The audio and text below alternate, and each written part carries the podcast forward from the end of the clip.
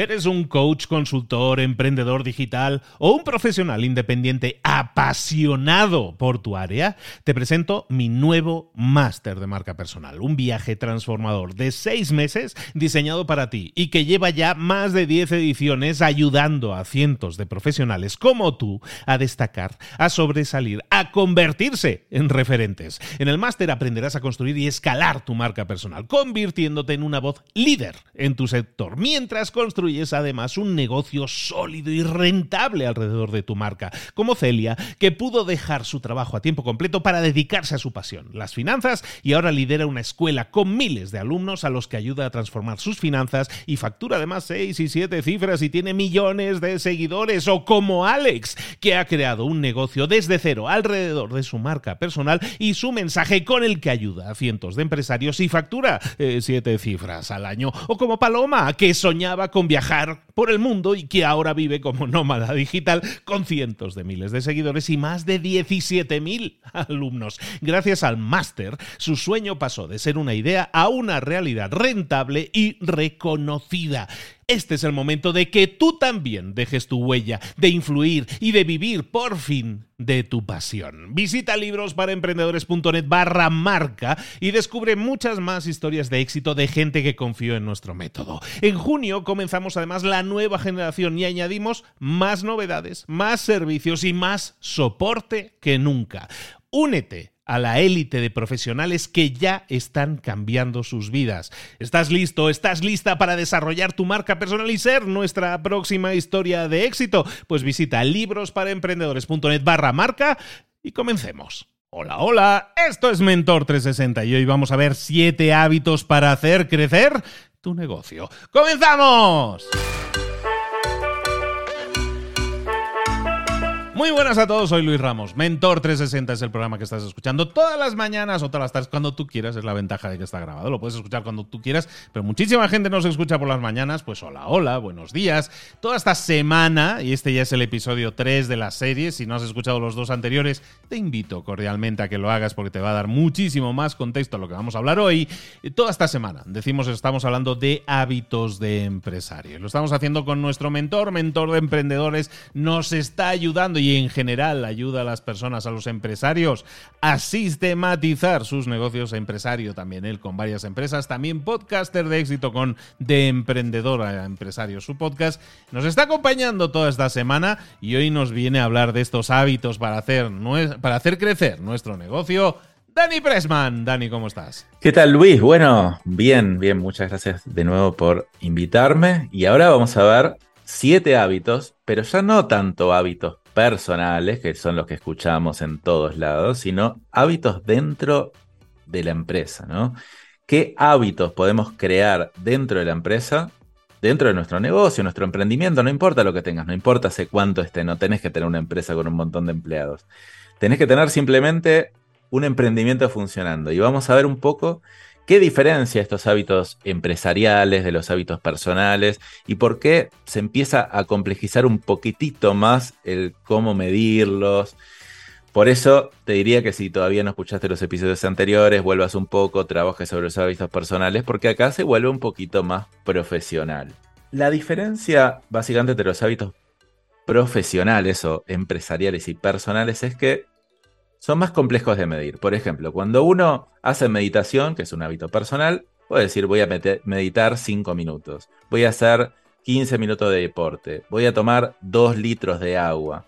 Pero cuando hablo de el hábito de sistematizar o de pensar en grande, ¿cómo lo mido? Es mucho más difícil. ¿Cómo sé si sistematicé o no? ¿Le dediqué 10 minutos? ¿Cómo funciona?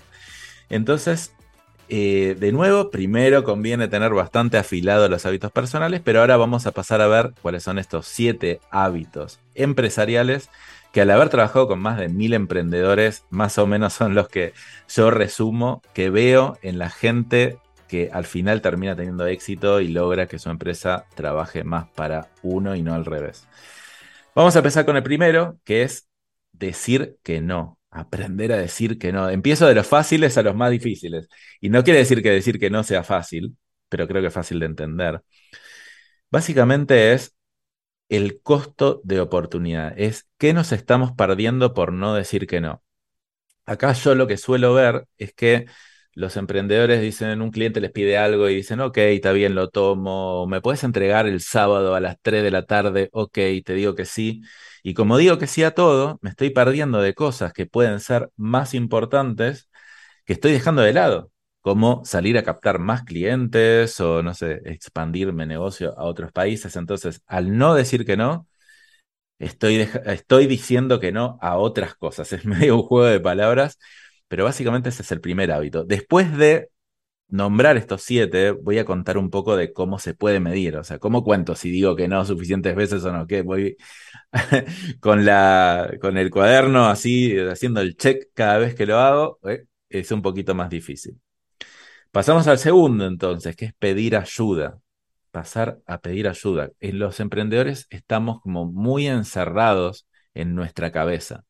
Queremos reinventar la rueda, queremos hacer todo, porque no sé si somos o cabezaduras o testarudos, pero es como que pensamos que nosotros vamos a resolver todo lo que se nos presenta. Y al final terminamos invirtiendo 10.000 horas en algo que podríamos haberlo solucionado con dos horas de haberlo charlado con un mentor o con otro emprendedor que tal vez le está pasando lo mismo. Entonces, ¿qué sería este hábito de pedir ayuda? Básicamente tiene que ver con el networking, tiene que ver con rodearme de otros emprendedores, contratar a mentores, hacer networking, es decir, salir a charlas, a seminarios, eh, no sé, dedicarle tiempo. Y acá ya sí tiene que ver con un poco de horas dedicadas a salir a pedir ayuda y también empezar a entender cuándo está bueno resolver uno el problema y cuándo está bueno salir afuera.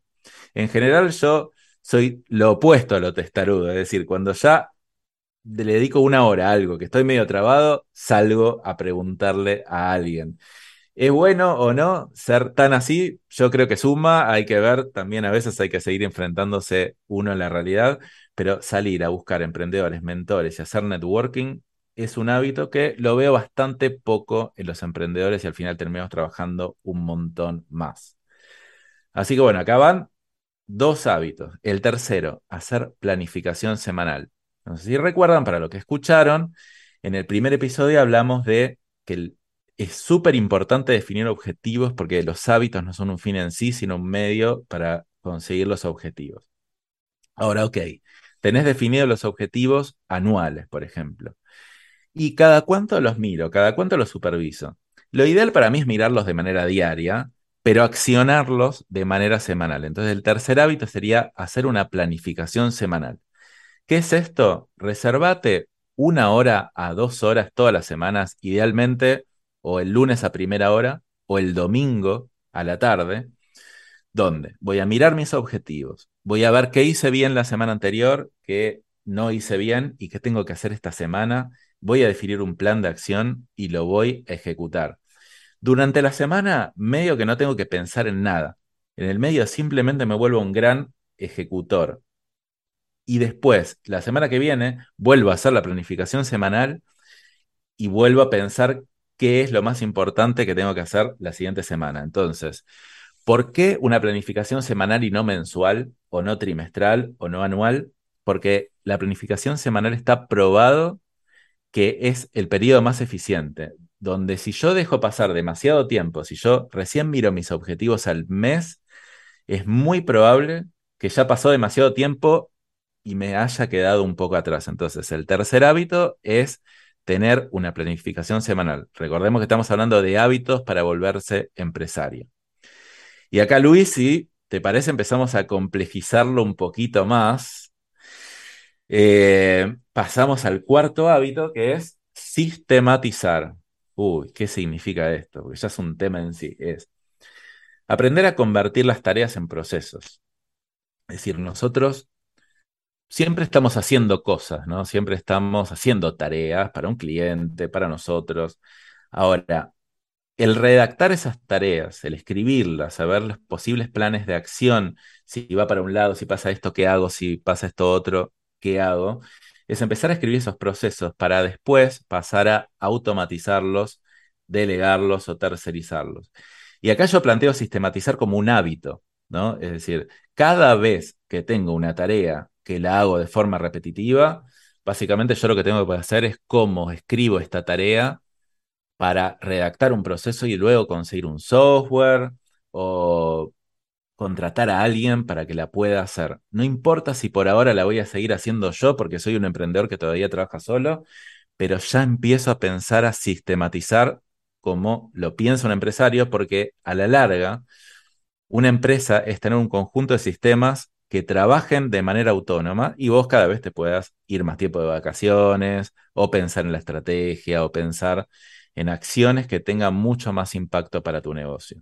Así que bueno, cuatro hábitos. Vamos por ahora, vamos al quinto, que es simplificar, que tiene un poco que ver con el primero, que es decir que no, pero básicamente es, yo lo definiría así, los emprendedores somos como acumuladores en nuestro negocio. Empezamos a sumar clientes, que tal vez algunos nos aportan mucha rentabilidad, otros pocos.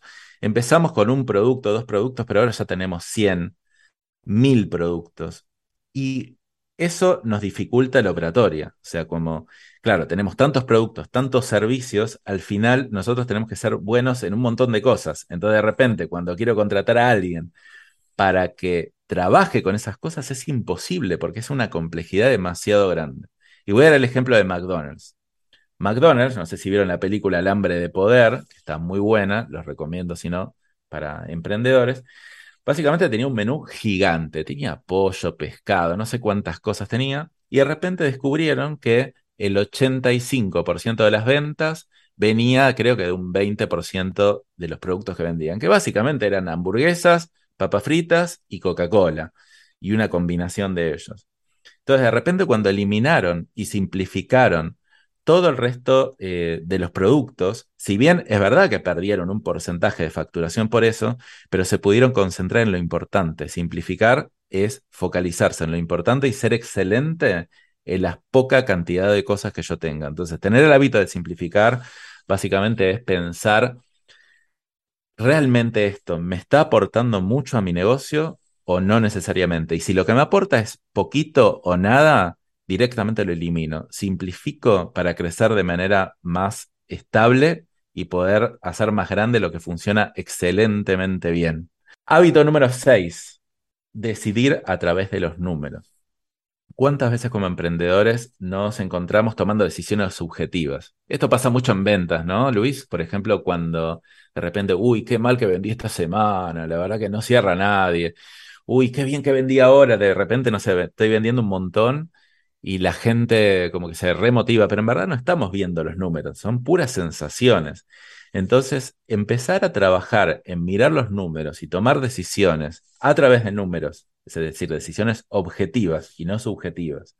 Es decir, a ver, ¿cuánto vendí exactamente? ¿Cuántos prospectos tuve? Y empezar a medir de esa manera, en vez de simplemente guiarme por mis sensaciones, es también otro hábito que me va a ayudar a armar mi negocio de una manera para tener un lenguaje universal, porque cuando tenga empleados, cuando empiece a crecer en estructura, de alguna manera no nos podemos comunicar todos de manera subjetiva. Vamos a tener que hablar con el lenguaje universal que son los números. Y el último que traigo acá es el hábito del profit first o la ganancia es primero. Ahí, bueno, Luis, vos tenés un resumen de este libro en el podcast Libros para Emprendedores, que es básicamente el hábito de retirar ganancias antes de empezar a gastar el dinero que gano. Hay algo que se llama la ley de Parkinson, que habla del tiempo en general, pero acá yo te la voy a resumir de qué significa la ley de Parkinson con el dinero. El gasto se expande hasta usar todo el dinero disponible, hasta que éste se termine. Es decir, si nosotros empezamos a ganar más, vamos a gastar más. Entonces, básicamente lo que nos tenemos que obligar es a retirar ese dinero, es decir, la ganancia es lo primero. Saco el 10% de los ingresos que tengo todos los meses y me lo llevo para mi bolsillo. Y después me arreglo de alguna manera para gastar el otro 90%. No hay ningún problema, pero primero tener el hábito de acostumbrarme todos los meses a sacar un 5, un 10% y cada vez más. Y de esa manera me voy dando cuenta que empiezo a tener esas ganancias que después las puedo usar para mi vida personal o para reinvertir, perdón, o para reinvertir en el negocio para eh, construir activos un poco más de largo plazo. Hasta acá un resumen de los siete hábitos. Así que no sé si te parece, Luis, si tenés algo que comentar o si no paso a cómo medirlos. Era sobre, precisamente sobre el tema de la medición, ¿no? Y, en algunos casos es muy obvio que me, me, detengo, si quieres, un poco en el tema de decisiones basadas en números, porque es totalmente clave. O sea, hablabas de los vendedores, ¿no? Pues un vendedor, claro que puede tener claro más o menos cuánto ha vendido, pero a lo mejor no tiene tan claro todo su proceso, cuántos prospectos, cuántas llamadas fueron y todo eso, porque aunque parezca mentira, mucha gente no, lo mide. Dice, no, pues estuve toda la mañana llamando a gente. Bueno, pero, toda, pero ¿cuánta gente? ¿Sabes? Y eso qué ha producido, ¿no? Y es ahí donde podemos ser mucho más óptimos. Estamos hablando de empresarios, estamos hablando de negocio, y eso es lo que nos permite crecer. La, para mí es uno de las, evidentemente todos suman, pero una de las claves fundamentales es tener unidades de medida, las que sean, ¿no? Para cada puesto de trabajo, tener esas unidades de medida y ahora que vas a hablar precisamente de medir, eh, eso es algo que tenemos que tener sí o sí. Totalmente de acuerdo. De hecho, podría ser el puntapié inicial para después medir el resto, ¿no? O sea, ¿cómo sé si tengo mi empresa sistematizada? Y bueno, le empiezo a trabajar a través de números y puedo medir, por, por ejemplo, el porcentaje de sistematización.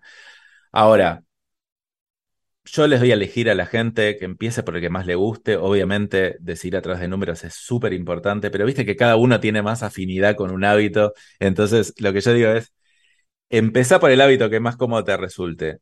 Porque yo encontré en el tema de decidir a través de números que a la gente le cuesta mucho. Por eso lo puse también como número 6. Le cuesta muchísimo. Entonces, si quieres empezar por eso, me parece fantástico.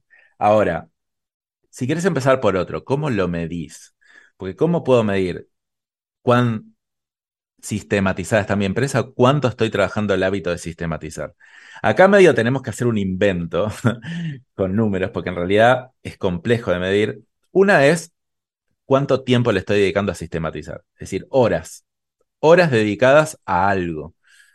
Yo cuando la gente se me acerca y me dice, Dani, ¿cómo empiezo a pensar en el largo plazo? ¿Cómo empiezo a pensar en la estrategia? ¿Qué es lo primero que le respondo? ¿Cuántas horas te sentaste a pensar en eso? Y la respuesta siempre es ninguna. Bueno, entonces lo primero es ponete dos horas a pensar en eso. ¿Y pero qué hago en esas dos horas? No sé qué haces en esas dos horas. Sentate dos horas y algo se te va a ocurrir, es lo que les digo. Porque la gente no hace. Lo primero que hay que medir es cuánto tiempo le estoy dedicando a algo. Obviamente no es el objetivo final. El objetivo final va a ser medir el resultado, pero por lo menos es una muy buena medida que yo encuentro. Otra forma de encararlo es ponerse del 1 al 10 cuánto yo creo subjetivamente que me dediqué a algo. Es raro, es raro, porque yo podría decir, bueno, a ver, todos los días, ¿cuánto pensamiento en sistematizar tuve? Realmente, ¿cuánto estuve pensando? Está bien, va a seguir siendo subjetivo el tema, pero por lo menos lo voy a volver numérico. Es subjetivo numérico. Entonces, ah, claro, hoy no pensé nada en sistematizar. Bueno, es un 2. Bueno, mañana voy a pensar un poco más. Y mañana fue un 4. Está bien, sigue siendo muy rudimentario todavía, pero a mí me sirve. Especialmente yo lo hago más que todo con hábitos personales. Por ejemplo, cuando digo, cuán feliz fui ayer. del 1 al 10. ¿Y cómo puedo medir la felicidad? No sé, del 1 al 10 más o menos, pero no es, eh, em, lo vuelvo objetivo, vuelvo algo subjetivo, objetivo. Sigue siendo difícil. Y después, un paso más allá, podría medir si qué porcentaje de la empresa tengo sistematizada, siguiendo con ese ejemplo, que es, no sé, yo hago una lista de 40, 50, 60 procesos que tengo y bueno, empiezo a medir el porcentaje de procesos sistematizados que tengo. Eso ya sería como un poquito más objetivo. Pero la verdad que cualquiera de las anteriores está bien. El tema es medirlos, porque estos no dejan de ser hábitos. Son hábitos más complejos que los hábitos personales, por eso la gente en general no los adopta, pero si los vengo haciendo de manera sistemática, si les dedico un tiempo y si los mido de alguna manera, van a ver que de a poquito empieza a pasar. Y aparte son mucho más potentes que los personales también, porque los personales, yo qué sé, uno puede ir mejorando, pero la verdad que la empresa puede ir mejorando en sí misma. Es decir, yo puedo tener 50 empleados, 100 empleados en algún momento, y si la empresa tiene buenos hábitos, eso es exponencial. No importa que ahora seas un emprendedor que recién está arrancando, porque que tengas esos hábitos desde el principio va a hacer que después la cultura empresarial se contamine de estos hábitos positivos y no negativos. Así que más o menos eso, Luis, es el resumen de siete hábitos de muchos más, obviamente, que existen para hacer crecer tu negocio. Él es Dani Pressman, ha estado toda, todos estos días con nosotros y todavía le faltan un par de días más, no te lo pierdas. Toda una serie completa en la que estamos hablando precisamente de hábitos de empresario. Este, en este tercer episodio, aparte, nos hemos centrado precisamente en hábitos que hacen crecer una empresa, que hacen crecer un negocio. ¿Cuántos de estos hábitos has incorporado, ya tienes incorporados a tu vida? ¿Cuál sería de los que no tienes? ¿Cuál sería el siguiente hábito de estos que hemos estado viendo? ¿Cuál sería el, hábito que más te llama, al que dices, no, pues este no se me haría tan cuesta arriba implementarlo?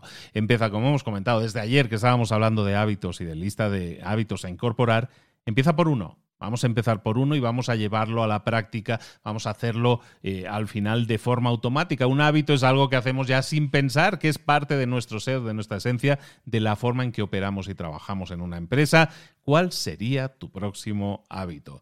Dani, explícanos un poco, ¿dónde te localizamos y sabemos más de ti para seguir profundizando sobre esto?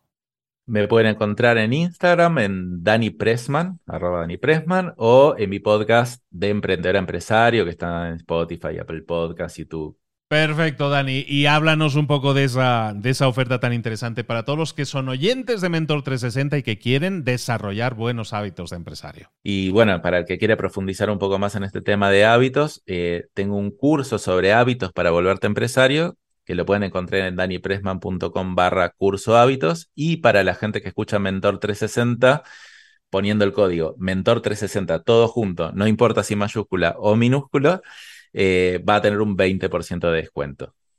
Ahí lo tenéis, un regalito para los de Mentor 360. Eh, aprovechadlo, aprovechad los regalos que para eso son.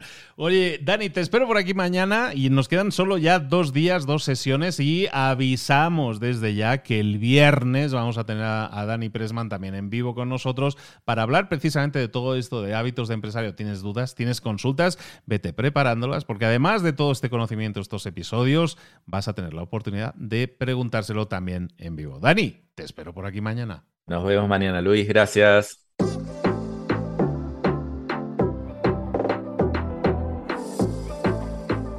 Y ahora pregúntate, ¿en qué quiero mejorar hoy? No intentes hacerlo todo de golpe, todo en un día. Piensa, ¿cuál es el primer paso que puedes dar ahora mismo? En este momento, quizás. A lo mejor te lleva dos minutos hacerlo. Si es así, ¿por qué no empezar a hacerlo ahora? ¿Por qué no empezar a hacerlo ya, en este momento? Ahora, cierra los ojos, respira hondo y repite, sé lo que tengo que hacer. Sé cuál es el siguiente paso. Voy a darlo en este momento. Piénsalo, siéntelo y hazlo.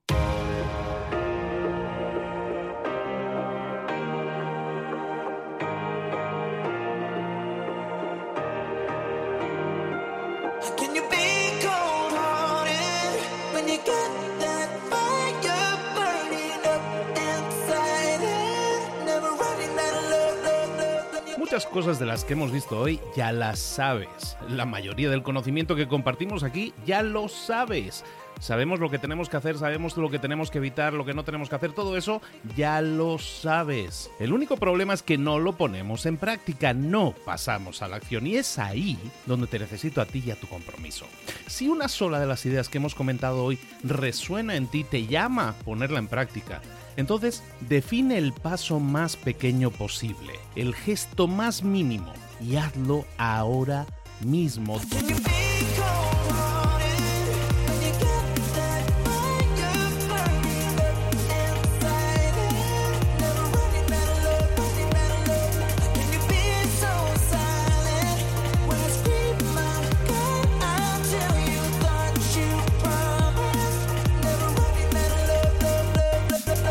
Hablo de crecimiento personal, pero también de crecimiento profesional. Expandir tu red de contactos, mejorar tus relaciones con los demás, aprender alguna cosa nueva, poner en práctica una pequeña técnica que te ayude. Todo suma, pero solo suma si lo pones en práctica. No si piensas en ponerlo en práctica. Pensar en ponerlo en práctica no sirve, tienes que ponerlo en práctica, pasar a la acción.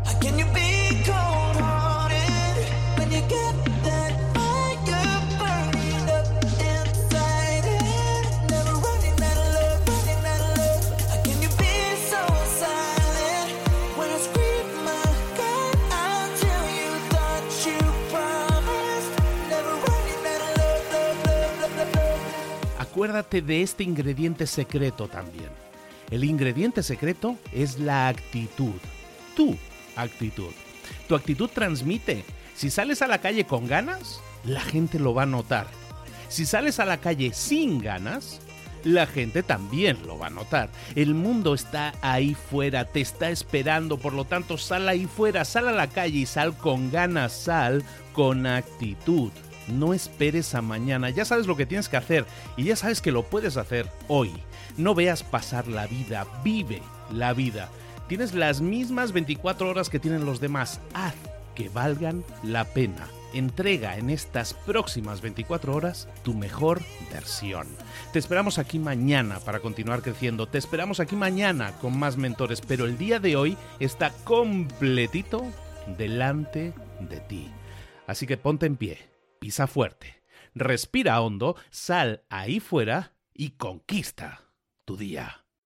¿Eres un coach, consultor, emprendedor digital o un profesional independiente apasionado por tu área? Te presento mi nuevo máster de marca personal, un viaje transformador de seis meses diseñado para ti y que lleva ya más de 10 ediciones ayudando a cientos de profesionales como tú a destacar, a sobresalir, a convertirse en referentes. En el máster aprenderás a construir y escalar tu marca personal, convirtiéndote en una voz líder en tu sector, mientras construyes construyes además un negocio sólido y rentable alrededor de tu marca, como Celia, que pudo dejar su trabajo a tiempo completo para dedicarse a su pasión, las finanzas, y ahora lidera una escuela con miles de alumnos a los que ayuda a transformar sus finanzas y factura además seis y siete cifras y tiene millones de seguidores, o como Alex, que ha creado un negocio desde cero alrededor de su marca personal y su mensaje con el que ayuda a cientos de empresarios y factura eh, siete cifras al año, o como Paloma, que soñaba con viajar por el mundo y que ahora vive como nómada digital con cientos de miles de seguidores y más de 17.000 alumnos. Gracias al máster, su sueño pasó de ser una idea a una realidad rentable y reconocida. Este es el momento de que tú también dejes tu huella, de influir y de vivir por fin de tu pasión. Visita librosparaemprendedores.net barra marca y descubre muchas más historias de éxito de gente que confió en nuestro método. En junio comenzamos además la nueva generación y añadimos más novedades, más servicios y más soporte que nunca. Únete a la élite de profesionales que ya están cambiando sus vidas. ¿Estás listo? ¿Estás lista para desarrollar tu marca personal y ser nuestra próxima historia de éxito? Pues visita librosparaemprendedores.net barra marca y comencemos.